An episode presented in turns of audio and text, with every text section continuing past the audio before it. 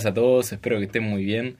Sean bienvenidos y bienvenidas a un nuevo episodio de Mente Abierta. Mi nombre es Jerónimo Rivero y el día de hoy vamos a estar hablando sobre los padres, sobre la relación con nuestros padres y el peso de nuestros padres, tanto psicológico, emocional, afectivo, como se lo quiera llamar, que tienen a lo largo de toda nuestra vida.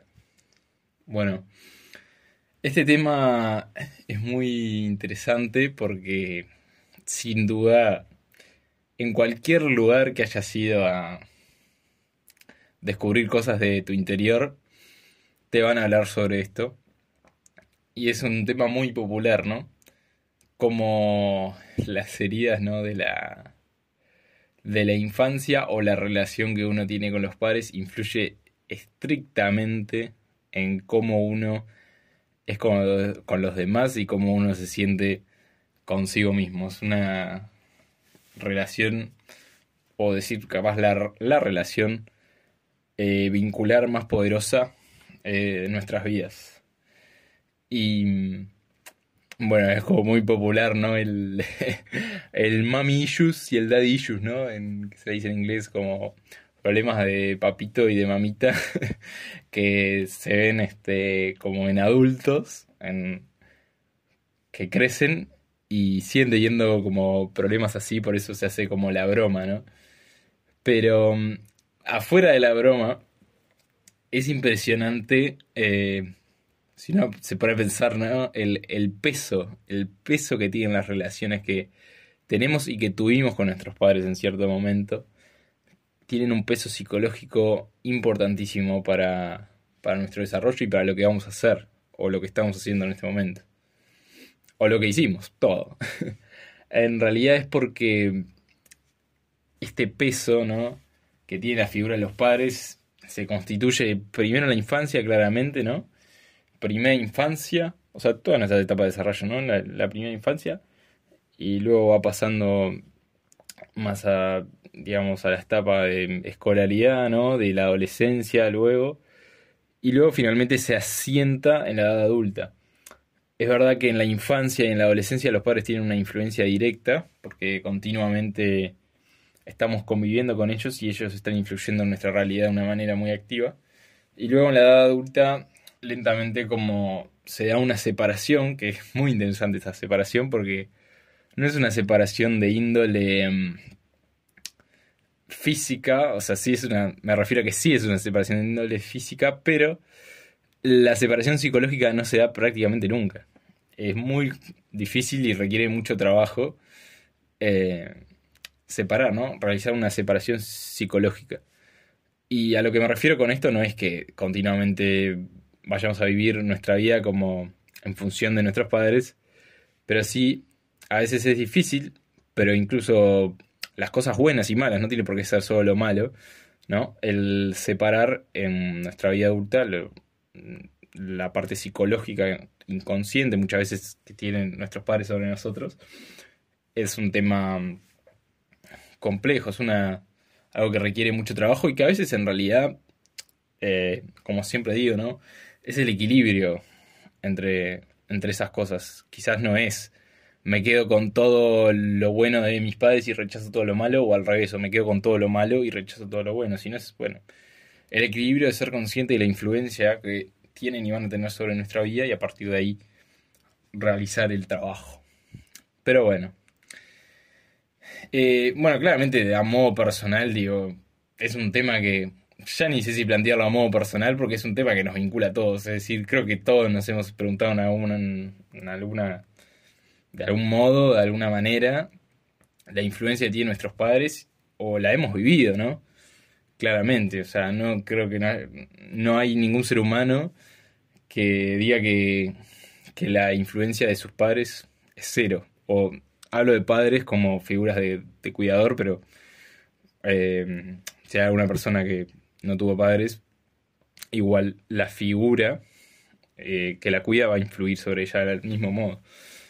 Entonces, bueno, es interesante esto desde el punto de vista psicológico porque, porque bueno, siempre se hace como el chiste que, que el psicoanálisis, ¿no? Siempre atribuye todo, si uno va a un psicoanalista, atribuye todo a lo que a las relaciones este, con los padres, ¿no? A las relaciones que el hijo tiene con los padres. Es como que siempre se hace ese chiste de, bueno, vamos a, a, tener psicoanálisis y vamos a echarle toda la culpa de nuestros problemas a, los padres. Pero, pero bueno, desde el punto de vista psicoanalítico es verdad que tiene un peso mayor que en otros modelos, pero en todos los modelos tiene un peso importante.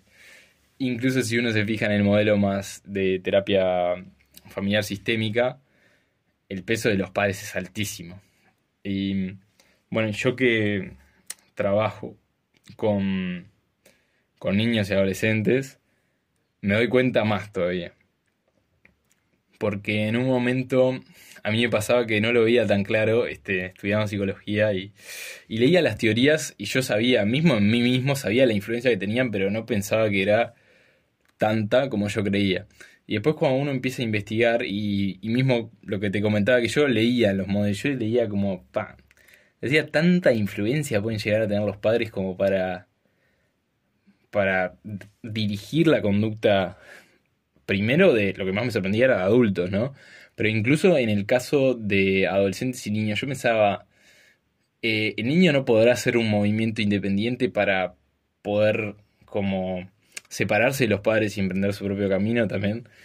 Y la verdad es que no, es que es imposible. Y es por eso que en la terapia con niños y adolescentes se trabaja mucho con los padres. Porque es muy difícil que un niño pueda superar su problema eh, justamente desde ese lado, sin trabajar con los padres.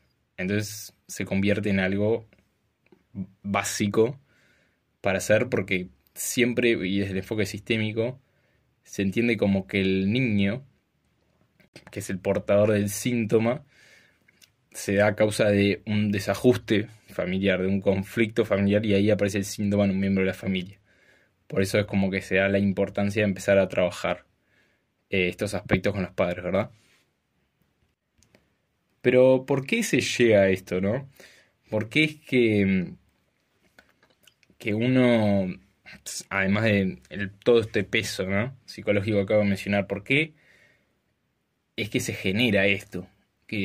Por, ¿Cómo llegamos a esto? ¿no? ¿Y por qué es tan importante trabajarlo para, no, para tener una adultez, digamos, sana? Y saber identificar bien nuestros problemas psicológicos. Porque yo creo que crecemos con la idea de que los padres cumplen, siempre cumplen, de algún modo u otro cumplen, cumplen esas expectativas y siempre creemos que ellos la tienen que venir a cumplir. O sea, que ellos tienen que cumplir nuestras necesidades. Y esto es interesante porque si uno piensa como a lo largo de su vida, siempre hay, desde que nacemos, siempre hay alguien que nos ayuda y por lo general son los padres. O bueno, o justamente si no son los padres y los padres están presentes, también se genera un problema. Y eso es interesante, porque desde el momento mismo, desde desde la concepción y los primeros días. Ya, bueno, hay pila de estudios de cómo el niño, ¿no? Chiquitito ya identifica eh, a su padre y a su madre, por el olor, por ejemplo. Entonces ya eso es algo conocido y desde lo que se puede resguardar es un pilar fundamental para que después pueda crecer. ¿no? Entonces por eso es que muchas veces cuando se separa a la madre de un niño o al padre de un niño o todo ese tipo de cosas, sobre todo en las primeras etapas, uno dice, ¿cómo puede ser que le influya posteriormente si el niño no se va a acordar de nada, ¿no? Porque es muy chico, pero igual sí o sí ya está, y bueno, y justamente eso tan buenísimo los estudios, ¿no? Porque muestran cómo hay un... Eh, cómo se eleva el estrés del niño chiquitito al alejarlo de la madre o del padre por un pedido que a veces es corto, a veces es prolongado, obviamente cuanto más prolongado sea, peor, pero es algo que cambia directamente, ¿no? Entonces a lo que me refiero es que siempre los padres están satisfaciendo, ¿no?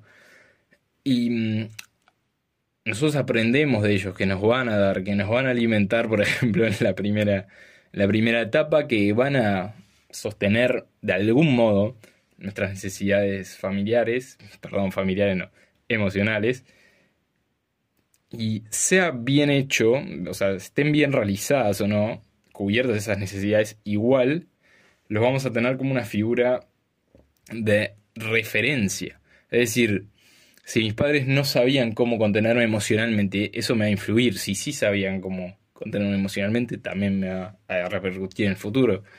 Pero es decir, ellos siempre cumplieron de algún modo. Por eso siempre vamos a esperar algo más de ellos que del resto de las personas. Porque siempre es la figura con la cual crecimos. Por algo está, también creo que están como, como endiosados en algún sentido porque claro, son, en cierta parte son nuestro modelo a seguir. Porque son lo primero que conocemos y luego en la edad adulta como que se extiende esa parte. Siempre queda como, inconscientemente siempre queda esa sensación.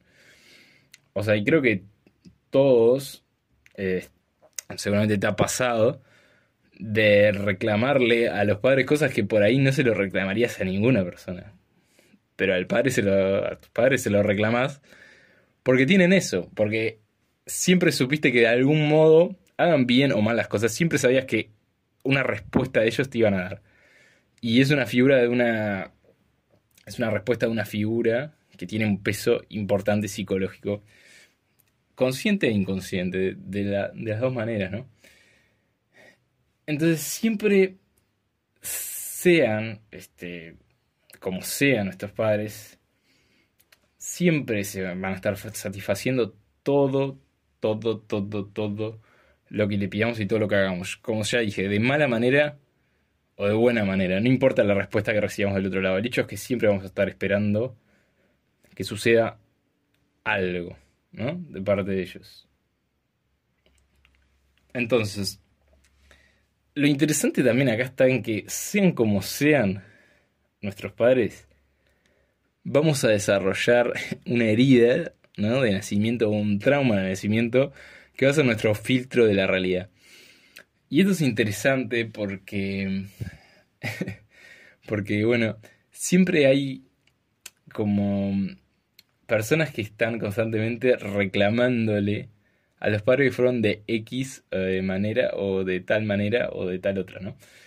Pero lo interesante de esto es que no hay respuesta correcta de lo que los padres eh, hayan hecho bien o mal. Y esto es súper interesante y me encanta porque no hay respuesta objetiva de lo que el padre o la madre, de lo que está bien en ese momento. Porque también influye nuestras características de personalidad, nuestro temperamento. Entonces, por ejemplo, en una situación en la que nosotros estábamos, ¿no? Que, bueno, si, si te pones a pensar, siempre hay algo para reclamarle a los padres, ¿no? O sea, siempre la culpa de algo la tienen. Entonces, bueno, no, pero antes de esto te cuento una anécdota que hace poco estaba leyendo este libro que, bueno, después haré un episodio aparte, ¿no? De Este dolor no es mío, que se hizo muy popular últimamente. Digo, es un bestseller de siempre, pero últimamente tuvo un auge que es de los este, traumas familiares heredados y había un ejercicio, ¿no? Eh, que era interesante para identificar como nuestras quejas, ¿no? Este, se llaman como quejas nucleares, y se basan en el, lenguaje de qué cosas, ¿no? De qué cosas culpamos a nuestros padres. Y el loco dice como que... El, bueno, el loco, perdón, se me dan los términos académicos, pero está bueno también. Eh, que claro, que, que vos escribas en un papel, ¿no? De qué culpo a mis padres.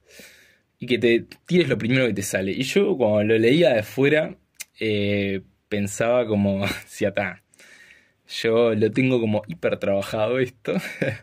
ya mucha terapia, mucha cosa, mucho darme cuenta de, de, bueno, de entender a mis padres y de aceptarlos y de todo.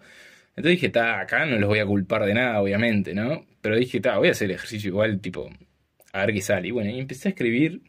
Y a medida que iba escribiendo, iba saliendo lo que se llama la, la mierda emocional que todos guardamos en algún lado. Y eh, pasé de pensar, ta, no les voy a escribir nada, a, empezar a llenar y los culpo de esto, los culpo de esto, y los culpo de esto, y a vos te culpo de esto, a vos te culpo de lo otro. Entonces era como una, una no sé cuánta cosa de culpa eh, que yo pensaba que, claro, dije, acá no me va a surgir nada, pero ¿por qué surgió eso? Que en realidad son cosas que yo ya las había trabajado y que las comprendo perfectamente, pero ¿por qué surgen? Porque de nuevo, el peso que tienen en la parte más como inconsciente, como en la que no estamos este, todo el tiempo pensando y no tenemos tan claro, es enorme. O sea, siempre va a haber algo que atribuimos a ellos. Porque siempre co-creamos nuestra realidad de chiquitos con ellos. No la hacíamos nosotros solos la realidad. No es verdad que la hace solo el niño la realidad o solo el adolescente y emprende como su propio camino.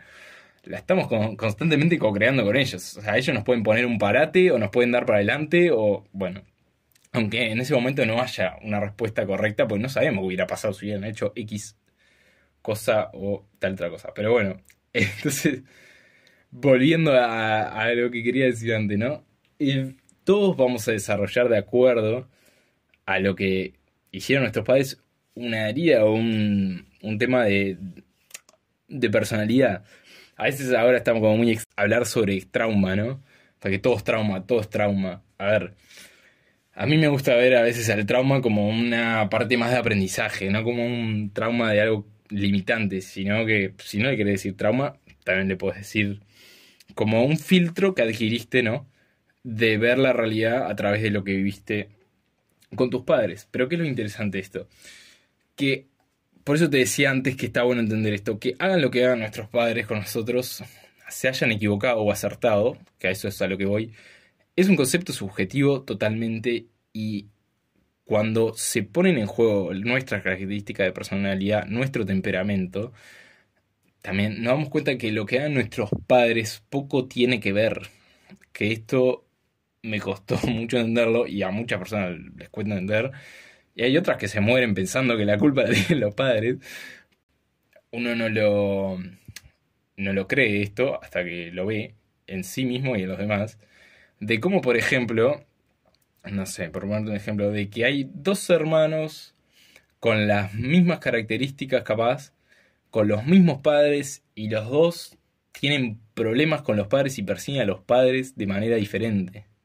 A ver, tampoco es esto como algo que los perciben súper diferente, como que uno piensa que, no sé, que la madre es re tranquila y el otro que la madre, no sé, le tira cascote por la cabeza, ¿no? Pero, pero sí hay una, una distancia importante entre lo que opina el uno y opina el otro. Y hay matices importantes, ¿no? Como que quizás uno puede pensar que, no sé, como que mi madre nunca, nunca estaba pendiente de mí, y el otro hermano puede pensar que sí, que la madre sí cubría como sus necesidades afectivas, por ejemplo. Y todo así, todo así, todo así. ¿Y cómo dicen, y cómo puede ser, no? Que haya tantas diferencias. Y eso es por, por justamente, porque como digo, siempre lo que percibimos la realidad no es real. Es totalmente subjetivo. Está totalmente filtrado, incluso desde chicos. Está filtrado por nuestra personalidad que vamos desarrollando. Bueno, me hago una pausa acá porque estuve diciendo estructura de personalidad en un niño, no está bien dicho claramente porque un niño no tiene desarrollada su personalidad, me refiero más, espero que se haya entendido el concepto, ¿no? A características de, que luego va a adquirir y va a, a, bueno, a sellar, digamos, en su personalidad, pero siempre hay características del niño que luego adoptará o descartará, pero en ese momento hay como, ¿cómo decirlo? Como una gama de características que lo influyen. O sea, y el temperamento se habla, ¿no? Porque es lo más innato, ¿no? Eh, pero bueno, al fin y al cabo lo que digo es que influye en ese momento de percibir, ¿no? Entonces, siempre este, va a cambiar, va a cambiar nuestra percepción que tenemos sobre ellos y justamente por eso nuestro trabajo es este, entenderla. Entender por qué tenemos esa percepción de nuestros padres y entender a nuestros padres. Y muchos eh, podés estar pensando, ¿no? En este momento como, pa, pero este dice como que es todo subjetivo y que los padres tienen cero responsabilidad en las acciones que tomaron en determinado momento. Y la verdad que hay, hay casos, hay, se ve, ¿no? En el día a día y capaz que te tocó vivir algo así, de padres que realmente toman decisiones lamentables, o sea, lamentables que ponen en riesgo, ¿no? A, a un niño. Y eso es verdad. Y mismo sin llegar al extremo, hay decisiones que quizás que vistas de afuera, de, afuera no fueron la, mejor opción que pueden haber tomado eh, nuestros padres. Y es verdad, porque para nosotros es subjetivo, siempre va a ser subjetivo, pero otro en otra situación quizás si hubieran hecho tal cosa, ¿no? Siempre, si hubieras hecho tal cosa, tal otra. Pero igual para nosotros siempre va a ser subjetivo por lo que te mencionaba anteriormente. Pero a ver, eh, si uno se quiere poner como en una posición de juez y juzgar lo que hicieron los padres de acuerdo a bueno o malo o lo que era mejor en ese momento, es muy difícil, la verdad. Es muy difícil primero porque, bueno, yo no estuve en el lugar de padre aún, pero si yo a estar me voy a... Esto me va a quedar más que claro. O sea, más que claro que es imposible tener la respuesta correcta siempre porque somos humanos. El mundo está cambiando en cada segundo. Es imposible realmente. Porque mismo a lo que iba también es que nuestras vivencias, o sea, las vivencias de nuestros padres, influyen sobre lo que creen que es mejor para nosotros. Y ahí andás a ver, ¿no? Porque, ¿qué? Porque ahí entra en juego otra cosa, ¿no? Por ejemplo, si, si a mi madre o a mi padre no lo sobreprotegieron, o sea, perdón, al revés, no, no estuvo protegido dentro de su familia, puede agarrar y sobreprotegerme a mí, ¿no? Y limitarme mi libertad, porque al final es eso de sobreprotección, ¿no? Por ejemplo. Y, y claro, y uno dice como que, ¿de dónde salió esto, no? Porque de afuera puede ser como que este padre o esta madre pensaba que estaba haciendo mejor y sin embargo le termina haciendo un daño. Bueno, pero fue porque sus vivencias propias influyeron en lo que puso en el afuera, justamente. Entonces, bueno, yendo de todo este tema para, para ir también cerrando un poco y yendo más como al grano, a la moraleja, digamos, al consejo, a lo que fuera. Nuestra responsabilidad siempre va a estar en trabajar esto sin atribuirles toda la responsabilidad a los padres. Y realmente es así. Si uno tiene un problema, siempre los padres van a haber influido en ese problema. Eso es verdad. Pero también es, es parte de entender que los padres tienen sus cosas también. O sea, nosotros interpretamos una decisión de un padre, por ejemplo, que en un momento, no sé, en un momento estábamos mal y una decisión de un padre contribuyó a que tengamos ese problema. Creemos eso, por ejemplo. No, no tenemos la certeza tampoco que si hubiera hecho algo diferente, las cosas hubieran sido diferentes. Pero tampoco sabemos por qué lo hizo el padre. Que eso está interesante. Porque como siempre digo, y a veces la gente se enoja cuando digo esto, pero yo realmente lo creo. Pero yo tengo como este pequeño mantra mío que es que la, la gente hace lo mejor que puede en el momento que puede con las cualidades, digamos, que tiene esa persona en ese momento dado, con esas, llamémosle, esos recursos que tiene esa persona en ese momento dado. Y lo creo para todo, para padres, madres, lo que fuera, cualquier relación de, de vínculo. Pero bueno.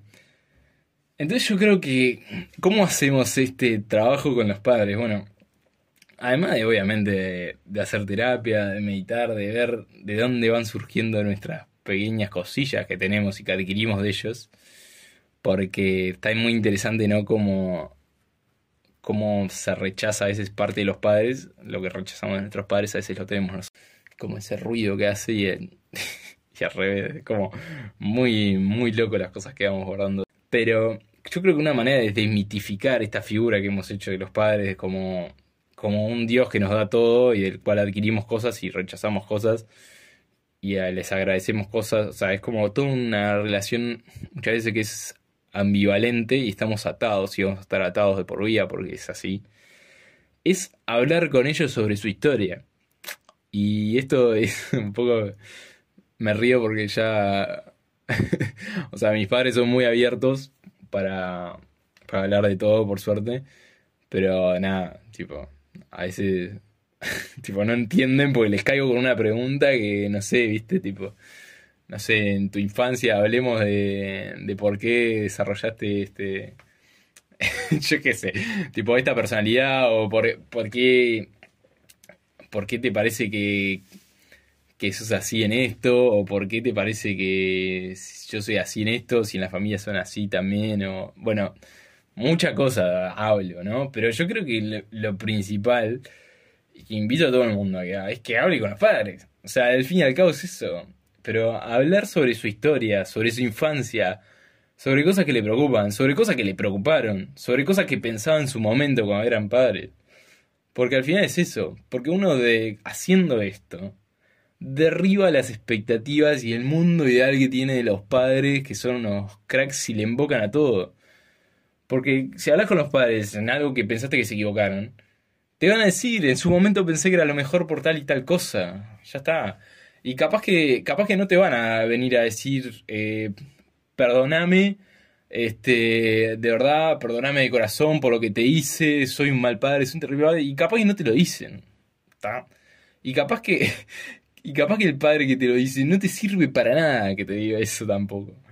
Porque al final lo, que están, lo que están haciendo o lo que están tratando de explicarte es que a veces hacen cosas de acuerdo a lo que pensaban en el momento, por las cosas que vivieron y por lo que consideraban correcto, por ejemplo, hacer determinadas cosas. Yo creo que, que eso como es clave para empezar a entender por qué hicieron lo que hicieron y empezar a verlos como un igual. Que esto creo que muy importante. Como un igual no me refiero a un igual jerárquicamente, ¿no? Porque siempre los padres, les, como te decía antes, siempre le vamos a, a tener la visión de ellos como algo superior, sean como sean, siempre lo vamos a tener como algo eh, superior a nosotros en algún aspecto.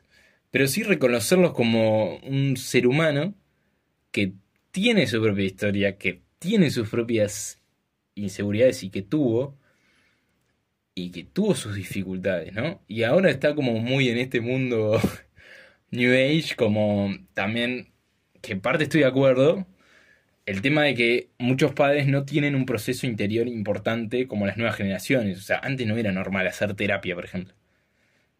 Y es verdad que las nuevas generaciones estamos haciendo mucho proceso de autoconocimiento y claro, y a uno dicen, ah, no, porque si mi padre hubiera hecho terapia y se hubiera dado cuenta de tal cosa, bueno, quizás no era el momento, quizás no era, ni siquiera era el momento evolutivo de la humanidad, porque no se habilitaba eso para que tu padre pudiera aprender lo que tenía que aprender y no proyectara cosas en tu infancia o cosas que vivió que no pudo cerrar bien o que no pudo aceptar y al final las terminó proyectando en vos. Y a veces sí, es verdad, eso es verdad que influyeron y tuvo, tuvieron que hacer un trabajo que no pudieron hacer. Pero eso no da el derecho tampoco a decir, ah, entonces yo soy acá el Salvador que me mando acá en el, en el autoconocimiento y mis padres este, verlos como alguien que, que no invirtió nada en su autoconocimiento y encima quería un hijo y es responsable, no, pues esto yo a veces me río porque digo, está, bueno, entonces hagamos, metamos a todos los papás en unos monasterios y antes de ser, de ser padre, ¿por qué no se hacen 5.000 cursos de autoconocimiento sobre cómo ser padres y ahí recién pueden ser padres? O sea, eso no, no existe, pero no existen los humanos en realidad. O sea, como siempre digo, cada ser humano tiene su propio proceso. O sea, y mismo las generaciones ahora que, que está bien, que a mí me encanta, imagínense, me encanta que la gente invierta en autoconocimiento y, todo, pero mismo en estas generaciones que están viniendo, hay gente que por ahí no le va a interesar nada el autoconocimiento y está perfecto porque está en su propio proceso también. Entonces tampoco podemos pretender tener padres que estén en el proceso del autoconocimiento que hayan tenido antes, ¿no? O sea, antes de que nosotros nazcamos, que hayan tenido su reproceso y la tengan reclara de cómo ser padre. Porque la verdad que ser padre, yo no fui, como decía, pero debe ser algo como que. Debe ser la típica cosa que te la pensás que la tenés clarísima y cuando te empiezan a caer las fichas decís, ¿qué mierda hago acá? Me la resuelvo como puedo. O sea, ahí acá, todo lo de las generaciones de ahora, cuando, cuando estemos, cuando seamos padres, no sé, vamos a tener que encerrarnos ahí con el, con el psicólogo todo el día porque Imagínense lo, lo, que debe ser. Pero, pero bueno, lo que voy es que el proceso va por aceptar y bajarlos un poquito del pedestal y mirarlo como personas con sus fallas, con sus defectos, con personas que a veces no pudieron cerrar sus propias heridas o sus propias cosas que, que le afectaron y no lo pudieron cerrar bien y lo transmitieron. Y bueno, es así, hay que aceptarlo. Este, no nos va a conducir a ningún lado negarlo y ponerlos en un lugar de yo te juzgo desde acá. O sea, no nos sirve a nosotros para crecer y no les sirve a ellos, claramente, y no contribuye nada a nuestra relación con ellos. Entonces, para cerrar, ¿y por qué también, no? ¿Por qué es tan importante esto? Porque tener una buena relación con los padres es esencial y las investigaciones lo han demostrado también, incluso en este libro que te digo, sobre todo que, como el medio que me basé para este episodio, de cómo las personas que en la edad adulta tienen una buena relación con los padres y han sabido aceptar los defectos de los padres, tienen la capacidad de, bueno, en el libro habla de, de contraer menos enfermedades y de todo lo que tiene que ver obviamente con el lado psicológico, ¿no? Con un buen ajuste psicológico y al final termina siendo un factor protector para, para la vida en general. Entonces, ya cierro con esto, ¿no? que se hizo larguito, pero me parece que estuvo, estuvo bueno. Capaz que después también me gustaría hacer otro con, con la parte más de familia, ¿no? De cosas que adquirimos de ellos específicamente, que me parece puede estar interesante. Pero como para, como para cerrar, me gustaría entender que, que los padres sí se equivocan, pero se equivocan desde nuestra visión siempre. No hay nadie en el mundo que tenga la varita mágica para saber realmente qué está bien, qué está mal. Lo hemos discutido desde el lado de la filosofía de todo de hace no sé cuántos años y nunca se llega a ninguna conclusión. Por lo tanto, yo creo que es muy importante aceptarlos, sean como sean. Y muchas veces si ya no están también, esto no tiene que ver un trabajo, como siempre digo, el tiempo psicológico es infinito, o sea, pueden estar presentes físicamente o no, ya no pueden estar más. Es más, también no pueden haber formado parte de tu vida, tus padres biológicos, ni siquiera pueden haber hecho, te pueden haber abandonado, pueden haber hecho lo que sea. Pero el hecho que si vos no haces el trabajo de aceptarlos y de entenderlos, no te va a ir bien. Realmente es muy difícil. Yo diría que es imposible que te vaya bien, porque es la importancia y el peso psicológico de esta relación dura para toda la vida. Esto no significa que por aceptarlos y comprenderlos avalemos o le aplaudamos todo lo que hicieron. Eso no es así. Pero es así, no es así ni es así con todas las relaciones en general, sino es pararse, ¿no? Y aceptarlos desde ahí, desde ese lugar.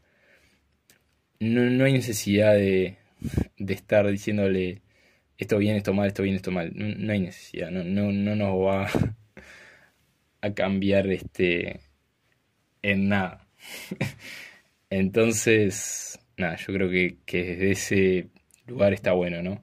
Desde la aceptación a, a distancia. Es decir, acepto lo que hiciste, lo comprendo. Quizás no lo comparto, yo no lo haría en tu lugar, no lo hubiera hecho. Sé que me afectó, pero entiendo y puedo comprender por qué lo hiciste. Y punto. Y ahí se produce algo muy profundo, ¿no? Que nos permite seguir hacia adelante y cambiar con nuestra relación que tenemos con ellos, ¿no? Porque una vez que ellos se sientan comprendidos, también la relación mejora, ¿no? Porque ya no hay una parte incomprendida y que está tratando de compensar algo que hizo o que no hizo. Así que bueno, ya cerrando porque es muy muy largo, pero muy interesante este tema. Pero bueno, te mando un abrazo muy grande. Acordate de seguirme en redes sociales, arroba mentabierta podcast guion bajo en Instagram en YouTube de suscribirte, darle like, en Spotify de puntuar el podcast, que es muy importante para que lleguen más personas. Y por ahí nos, nos estaremos viendo en el próximo episodio. También acordate de compartirlo así, onda boca a boca, ¿no? Que, que también suma.